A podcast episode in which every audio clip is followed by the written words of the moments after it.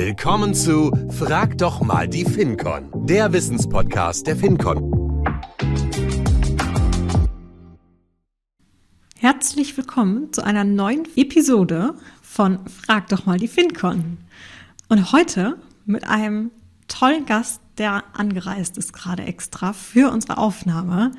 Hallo Björn. Hallo Mona, lieben Dank für die Einladung und ja, die Anreise, die war wirklich sehr, ja, wie sollte ich sagen, kompliziert.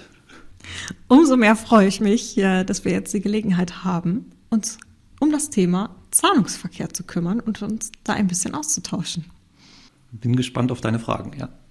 Und bevor wir gleich starten und ich noch ein bisschen gespannt bin, was du uns zu deiner Person und deinen Erfahrungen rund um das Thema Zahlungsverkehr berichten kannst, würde ich natürlich auch gerne dir sowie allen anderen Gästen bei uns drei Fragen zu Beginn stellen, auf die du dich bisher noch nicht so wirklich gut vorbereiten konntest, weil ich sie noch nicht verraten habe. Die erste Frage, an welchem Ort in deinem Zuhause bist du am produktivsten? Oh, das ist eine schwere Frage. Und ich weiß gar nicht, ob man das im Podcast so laut sagen darf, ähm, aber ich glaube, es ist dann doch tatsächlich die Dusche. Das hängt eindeutig ähm, damit zusammen, dass es bei mir meistens nach dem Sport der Fall ist, wo ich irgendwie einen klaren Kopf habe und auf die besten Ideen komme. Und wenn man dann am Entspannen ist und äh, das Wasser aus der Dusche dann so an einem runterrieselt, ähm, kommen einem doch irgendwie immer die besten Ideen. Ich vermute, da können sich tatsächlich auch viele einreihen bei der Meinung. Die nächste Frage, die ich mitgebracht habe. Wer hat in deinem Leben den größten Einfluss auf dich gehabt? Mensch, das ist ja noch so eine Frage. Ähm, ja, zum Anfang natürlich ganz klar meine Eltern. Ähm, heute würde ich das ein bisschen abstufen. Ähm, größten Einfluss, glaube ich, hat meine Frau äh, auf mich. Auf der einen Seite in einer herausfordernden Art und Weise, auf der anderen Seite sicherlich auch in einer fördernden Art und Weise. Wenn ich so auf meine eigene Vita und meine Selbstständigkeit und so weiter zurückblicke, hätte ich das wahrscheinlich ohne sie nicht getan. Ja, und dann natürlich meine, meine drei Kinder natürlich auch irgendwo.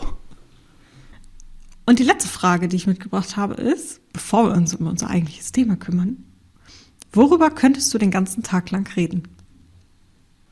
Ja, ganz offensichtlich natürlich über Zahlungsverkehr, weil sonst wäre ich ja wahrscheinlich heute auch nicht hier. Und ähm, ja, so ein bisschen denke ich über Sport, weil ich bin unheimlich sportinteressiert. Nicht, dass ich allen Sport selber mache, aber ich bilde mir ein, zu vielen Dingen im sportlichen Umfeld eine Meinung zu haben. Dann kümmern wir uns heute erstmal um das Thema Zahlungsverkehr und dann gucken wir mal, ob es irgendwann thematisch auch nochmal passt, dass wir uns um das andere Thema kümmern. Wir werden sehen. Ja, dann komme ich gerne nochmal. Danke. Und zum Thema Zahlungsverkehr würde mich als erstes ein bisschen interessieren, wie bist du dahin gekommen? Magst du unseren Hörerinnen und Hörern einen kleinen Einblick darin geben, warum ich ausgerechnet dich dazu eingeladen habe? Ähm, das kann ich natürlich nur ein bisschen indirekt beantworten, weil ich natürlich nicht weiß, was deine hauptsächlichen Treiber in deinen Gedankengängen waren. Ähm, aber ich denke, wenn ich so ein bisschen auf meine, meine Vita schaue, die jetzt schon, ja, ich will nicht sagen ein paar Jahrzehnte, aber zumindest schon 15 Jahre in der Payment-Industrie liegt, ähm, dann glaube ich, habe ich schon einiges gesehen und erlebt und vor allen Dingen aus unterschiedlichen Perspektiven ähm, angefangen, dass ich äh, bei einem Unternehmen in der Schweiz einen kompletten Mobile Payment Scheme mit aufgebaut habe, was sicherlich wahnsinniger Erfahrungszugewinn für mich war. Einfach weil ich dort sehr, sehr viele unterschiedliche Aspekte im Issuing, Acquiring oder auch im Betrieb eines Schemes lernen konnte. Ja, dann auch über die Station bei der, bei der Wirecard, was vielleicht irgendwie gerade ein bisschen negativ behaftet ist, aber von dem, was ich dort lernen und mitnehmen konnte auf einer internationalen Ebene, war das schon erstaunlich viel und die letzten zwei Jahre auch als ja, selbstständiger Unternehmer.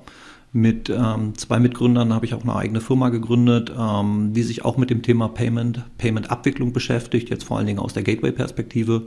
Und das ist sicherlich auch etwas, wo ich nochmal wieder auch im Rahmen der Corporates sehr viel lernen konnte, was halt für die wichtig ist, vor allen Dingen, wenn es in den internationalen Rollout geht, in die unterschiedlichen Länder, wo sie vertreten sind.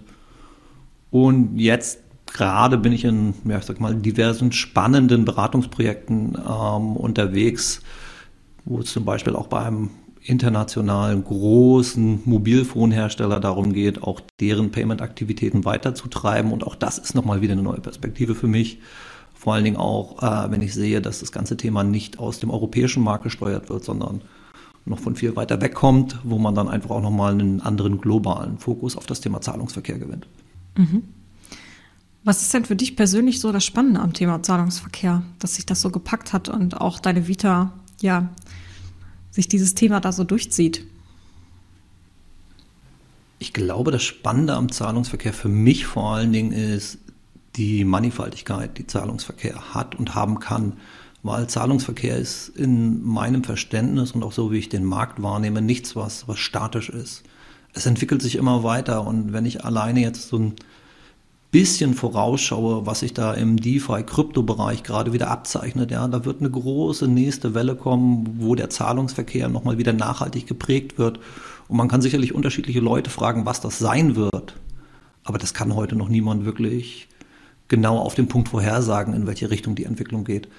Aber das ist das, glaube ich, was mich am meisten am Zahlungsverkehr interessiert, dieser ständige Wandel. Es gibt immer wieder neue Dinge zu entdecken und immer wenn man denkt, man hat es gut durchdrungen und ist in den Themen, die eigentlich da sind, sehr sattelfest, dann stellt man fest, da kommt von links einfach wieder was ganz, ganz Neues, ähm, wo man dann denkt, ah, den Zug, den haben wir schon fast wieder verpasst.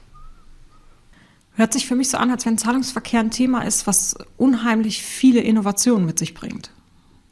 Das auf jeden Fall. Ähm, Zahlungsverkehr ist für mich so ein Thema auch, wenn man sich jetzt so ein bisschen die letzten Jahre anschaut. Das ist kein Thema, was wirklich in der Form stillsteht. Ja, wie ich jetzt gerade schon gesagt habe, das äh, ist natürlich das Krypto-Umfeld oder das DeFi-Umfeld, was da sehr, sehr viele Veränderungen mitbringt. Dann haben wir natürlich auch durch die ganzen Geschichten, die jetzt auf EU-Ebene passiert sind, ja, durch die EBA oder EBC, wie auch immer, ähm, wo man einfach sieht, auch rein regulatorisch passiert da sehr, sehr viel, ja, wo man dann die Hoffnung hat, so formuliere ich es vielleicht mal, ähm, dass der Kunde da irgendwo einen Mehrwert hat, ja, wenn man die Prozesse dann, also wenn man sich so ein bisschen auf PSD2 stürzt, ähm, die Prozesse dort anschaut, sind sie vielleicht im Endeffekt dann doch nicht immer im Sinne des Kunden.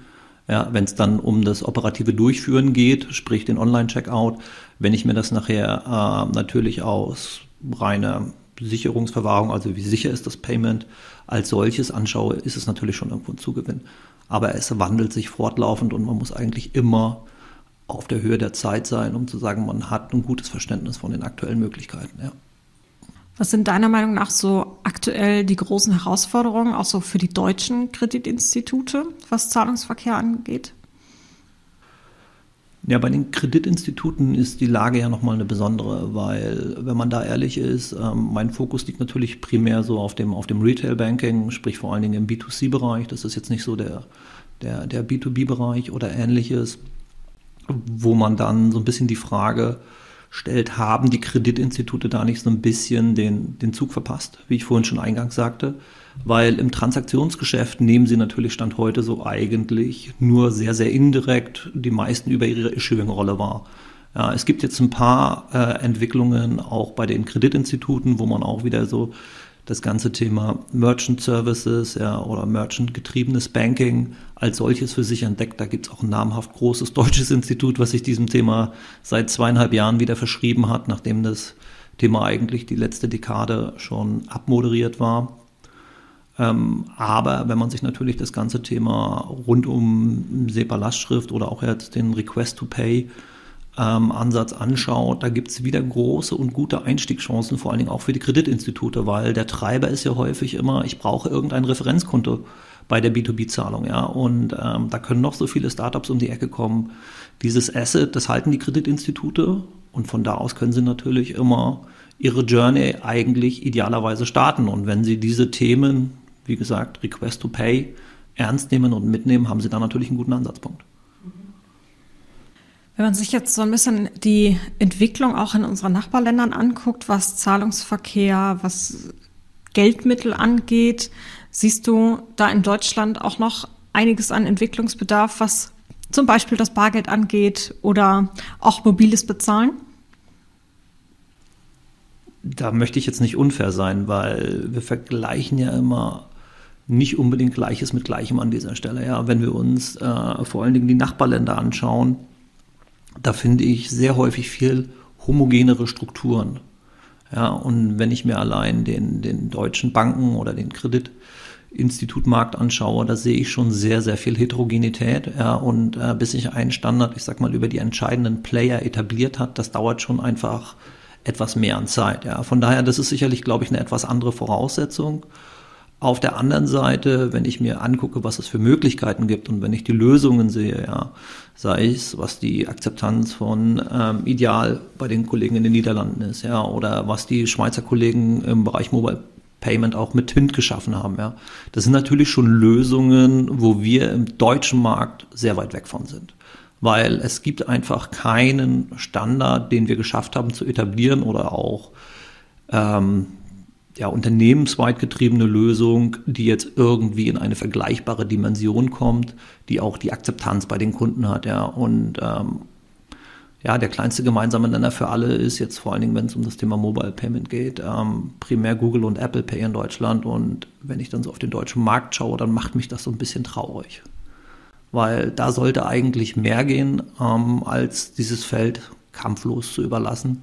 Aber wir haben es ja selber leider auch gesehen bei der Girocard oder auch bei Giropay, dass es uns sehr, sehr schwer fällt, solche Lösungen aufgrund natürlich auch der Heterogenität des Marktes dann in der entsprechenden Geschwindigkeit an den Markt zu bringen. Ja, und wenn wir noch ein Stück in die nähere Vergangenheit schauen und uns auf das Thema API, also European Payment Initiative, anschauen, auch dort sehen wir ja durch das Ausscheren, vor allen Dingen auch der großen Banken jetzt wieder, dass ja selbst diese Initiative auch wieder zumindest in meiner Wahrnehmung kurz vor dem Aussteht, auch wenn es offiziell noch niemand sagt. Wenn ich es jetzt so richtig für mich nochmal zusammenfasse, dann gibt es da Möglichkeiten. In Deutschland ist es aber ein schwieriger Markt, überhaupt das so zu platzieren und auch umgesetzt zu bekommen. Was wir uns zum Beispiel in den Nachbarländern angucken können, wie es da läuft. Ja, absolut. Genau das ist der, der, der, der Knackpunkt. Ja. Die Frage ist natürlich, wie sieht die Lösung dazu aus? Ja. Und ähm, da habe ich auch schon mehrfach drüber nachgedacht, was da eigentlich so der, der, der Ansatz sein kann. Ja. Ähm, auf der einen Seite kann man natürlich nur sagen, okay, wenn man irgendwo so ein bisschen dieses Mehrparteiensystem irgendwie streamline möchte, dann gibt es eigentlich nur die Chance, dass man das irgendwie verpflichtend für alle macht. Ja. Aber das ist natürlich in einer freien Marktwirtschaft irgendwie sehr schwer, so einen gemeinsamen Nenner zu finden. Ja. Und äh, wenn man sich so ein bisschen die, die Geschichte ähm, der Girocard und so weiter anschaut, dann sieht man einfach, was das heißt. Eine Kollaboration über so viele Partner hinweg ist nicht immer die einfachste. Und da ein besseres Mittel, einen besseren Ansatz zu finden, ich glaube, das ist eine der wesentlichen Herausforderungen. Wenn man den gelöst hat, dann glaube ich, kann man das, was du auch quasi jetzt in den anderen Ländern siehst, ähm, besser umsetzen. Nimmst du denn da auch schon das Interesse wahr, da wirklich auch zu agieren bei den Kreditinstituten, ich gehe mal davon aus, dass was ich auch so mitbekomme, die Endkunden wollen das ja eigentlich, zumindest in der jüngeren Generation ja schon, ähm, dass sich da auch ein bisschen was verändern kann zukünftig, oder? Das ist eine schwierige Frage, die kann ich, kann ich auch, nicht wirklich ehrlich und fair beantworten, weil da fehlt mir auch so ein bisschen das Wissen. Ich kann nur meine, meine Außenwahrnehmung ähm, wiedergeben und die sagt eigentlich, dass ich bei den, bei den Banken noch sehr, sehr viele Eigeninteressen habe man ist noch nicht gewillt, an dem einheitlichen Standard zu arbeiten. Ja, selbst wenn ich mir das ganze Thema Open Banking Stand heute anschaue, was ja eigentlich durch PSD2 relativ klar geregelt ist, ja. Aber wenn ich sehe, selbst die Nachbarländer in Polen, in der Tschechoslowakei, die haben es geschafft, einen einheitlichen Standard, eine einheitliche API zu definieren, ja, die quasi Open Banking ermöglicht. Ja, wenn ich mir das in Deutschland angucke, das ist nach wie vor ein Sammelsurium. Wir brauchen immer noch die Aggregatoren dazwischen. Und dann muss man es mir nachsehen, wenn ich sage, die Banken sind selber noch nicht an dem Punkt, dass sie es erkennen, dass es notwendig ist, hier stärker und viel schneller zusammenzuarbeiten, um solche einheitlichen Standards zu schaffen. Und wenn die Antwort seitens der Banken immer darauf ist, ja, es gibt keine klaren äh, regulatorischen Vorgaben, dann ist es sicherlich aus reiner regulatorischer Sicht richtig, aus Kundensicht wahrscheinlich der schlimmste oder falscheste Weg, den es im Moment gerade gibt. Neugierig geworden? Haben wir dein Interesse geweckt? Hast du Lust auf unsere Themen und darauf, die FinCon noch besser kennenzulernen? Super, dann wirf doch mal einen Blick auf unsere Website www.fincon.eu und nimm ganz unkompliziert Kontakt mit uns auf. Und übrigens, wir suchen immer engagierte Verstärkung. Auf www.fincon.eu findest du auch unsere aktuellen Stellenangebote. Wir freuen uns auf deine Bewerbung und auf dich. Gibt es denn deiner Meinung nach irgendeinen Weg, um da sich schon mal auf die Zukunft, die uns da noch bevorsteht, schon mal einzustellen, wie wir zum Beispiel auch als FinCon da unterstützen können, perspektivisch? Es kann eigentlich nur über das, das Moderieren gehen, dass man versucht, alle beteiligten Partner wieder an den, an den Tisch zu bringen und vor allen Dingen so ein bisschen versucht, von den Eigeninteressen wegzubringen, weil ich glaube auch, ähm, die Zinswende, die wir bis vor kurzem hatten, ja, dass wir sehr, sehr niedrige Zinsen hatten, die haben natürlich ähm, auch die Banken so ein bisschen zum Umkehren gebracht in ihrem Denken, dass man sich einfach wieder viel mehr auf den Kunden fokussieren muss und die Eigeninteressen so ein bisschen vernachlässigen muss und darüber nachdenken sollte, was sind eigentlich Use Cases, die ich mit meinem Kunden umsetzen kann, wo kann ich wieder tiefer in die Wertschöpfung reinkommen, wo kann ich natürlich auch meinem Kunden irgendwo ein Erlebnis bieten, dass er vor allen Dingen auch mit mir in einer viel höheren Transaktionshäufigkeit steht. Ja. Sprich, wozu brauche ich heute Banking-Apps, ja? um meinen Kontostand zwei, dreimal im Monat zu überprüfen? Das ist sicherlich eine Sichtweise. Auf der anderen Seite natürlich, wenn die Banking-App ein integraler Bestandteil der Transaktion ist, ja, weil wir ein Request to Pay oder ähnliches umgesetzt haben, ähm, dann bietet es natürlich totale Potenziale. Und ähm, bevor dieses Spiel auch noch von anderen Playern gewonnen wird, wäre es natürlich schön, wenn man die Banken dazu bringt, hier alle an einem Strang zu ziehen, dass man vor allen Dingen auch äh, jetzt im besagten Request-to-Pay-Umfeld ähm, sehr schnell gemeinsam einen Standard schafft, ja, den auch über alle Beteiligten hinweg schnell implementiert. Und dann kann man eigentlich ein User-Erlebnis schaffen, was für den Kunden auf der einen Seite, also den Endkunden, und natürlich auch für die Händler unheimlicher Mehrwert sein kann, weil das dann auch gepaart mit einem SEPA Instant Payment ist natürlich ein, ein Prozess, der irgendwie für alle Beteiligten Spaß macht, ja, weil er convenient sein könnte und weil er schnell sein könnte. Das, was ich in letzter Zeit noch so aufgenommen habe, ist, dass Zahlungsverkehr auch ein unheimliches Potenzial birgt, was Daten natürlich angeht, weil im Endeffekt der Zahlungsverkehr hinterlässt ja den digitalen Fußabdruck jedes Menschen.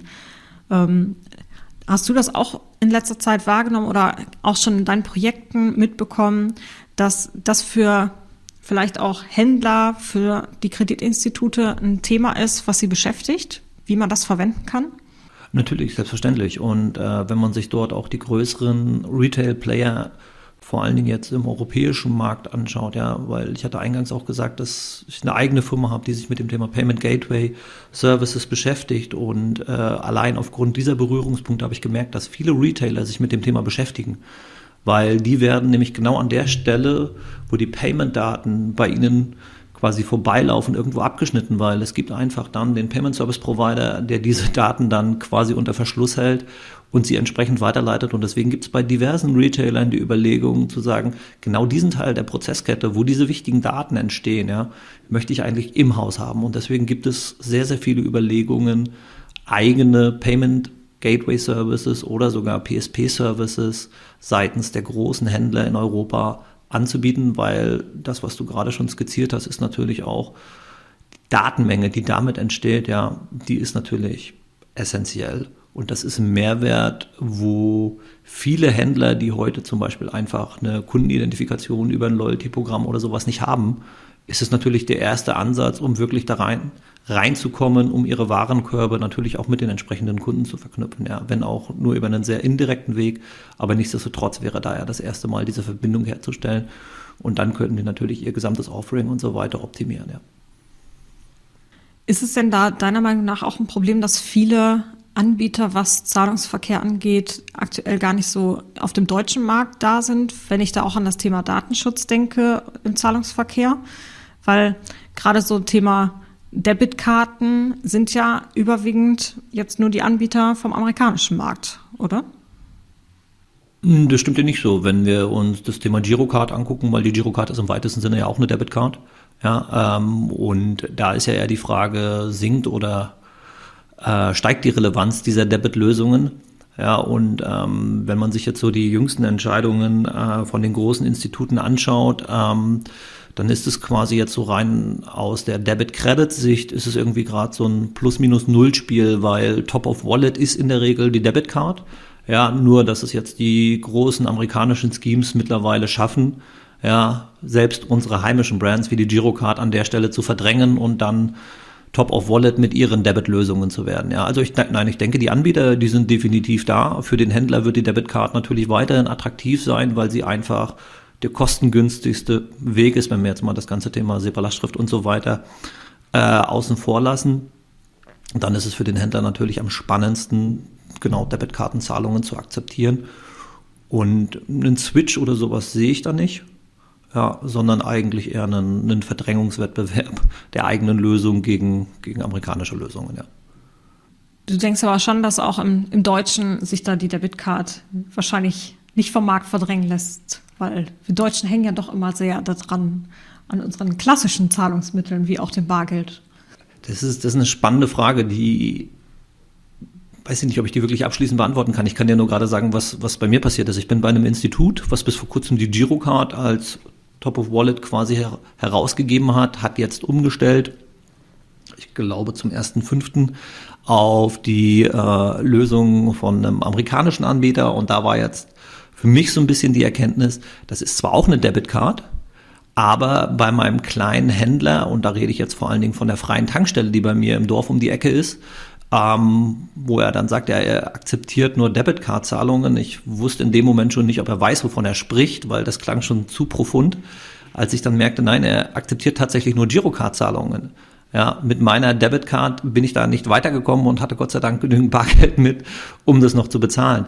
Ähm, von daher, äh, jetzt allein von dieser Story her, ich glaube, sie wird, solange die Händler noch ausschließlich nur die Girocard mit den Lösungen von den hiesigen Providern unterstützen, wird sie da bleiben, ja. Aber wenn wir dort eine bessere Infrastruktur haben, weiß ich nicht, dann glaube ich persönlich nicht, dass sie momentan so viel Daseinsberechtigung hat, weil sie ist einfach nicht so flexibel, nicht so schnell, sie ist nicht online fähig ja, stimmt, sie arbeiten an allen Ecken und Enden daran, ja, aber das tun sie schon seit vielen Jahren. Und also ganz ehrlich, nein, ich glaube es eigentlich nicht, dass sie mittelfristig überleben wird, wenn ich mir so selber zuhöre.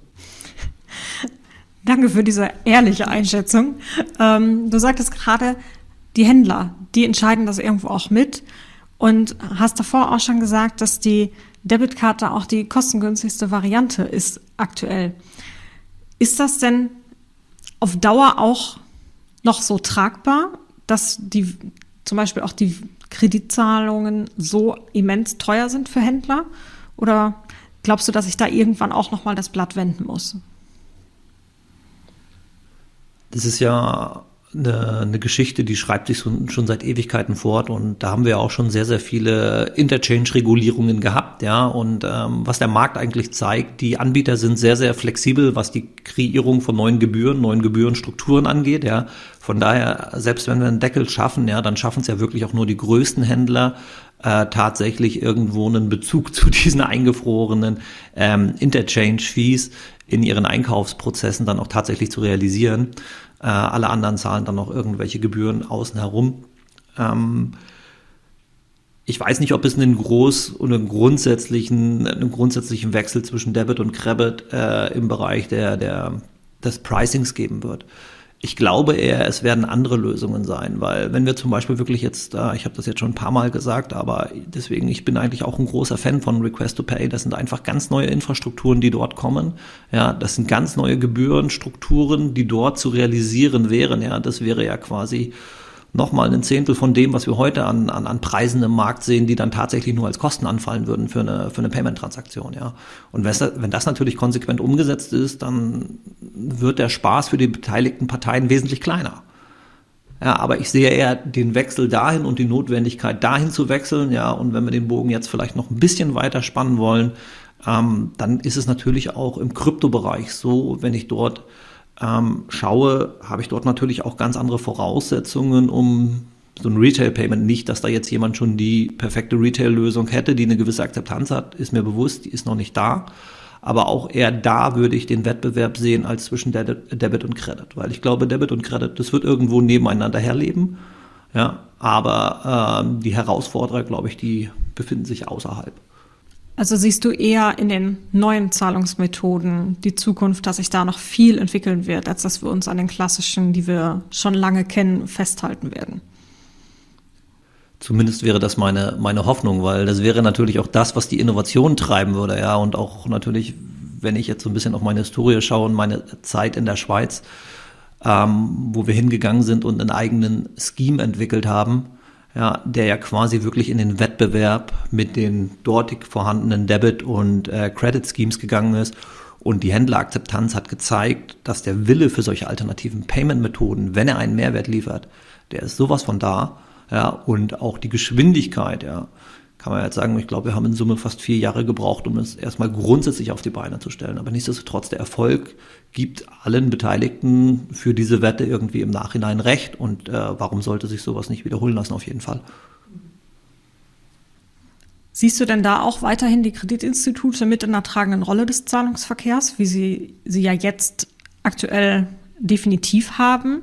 Ähm, wenn man jetzt so ein bisschen sich in der Schweiz anguckt, das ist, war ja nicht getrieben von den Kreditinstituten. Doch, doch, doch, doch, doch.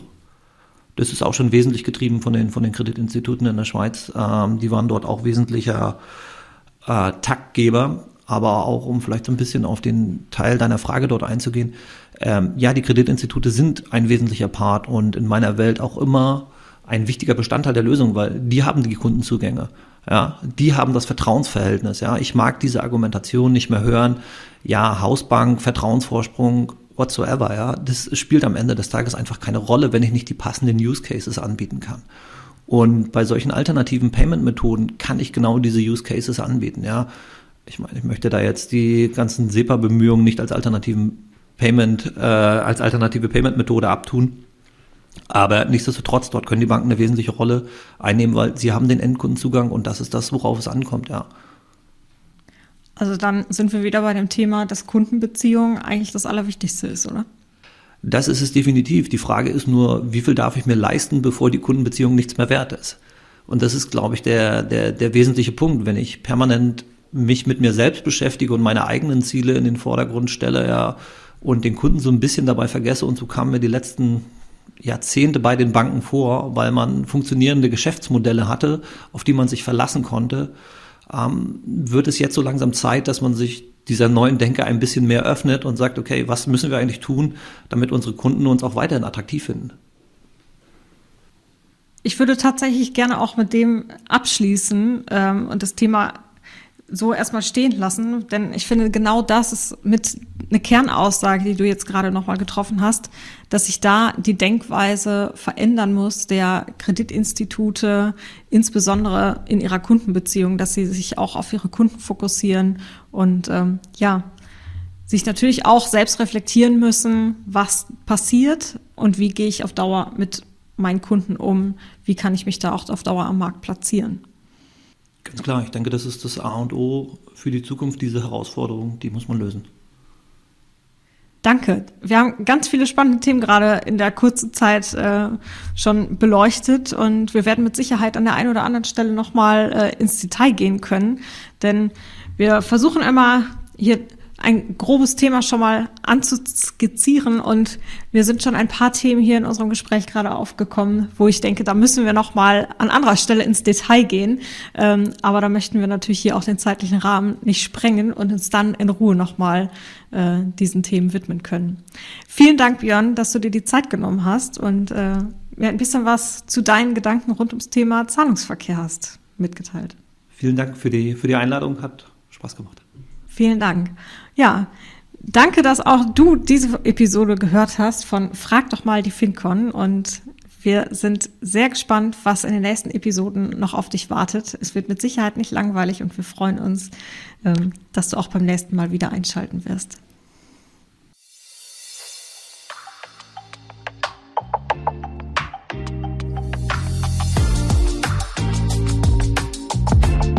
Das war Frag doch mal die FinCon mit den Expertinnen und Experten der FinCon. Wir lieben Umsetzung.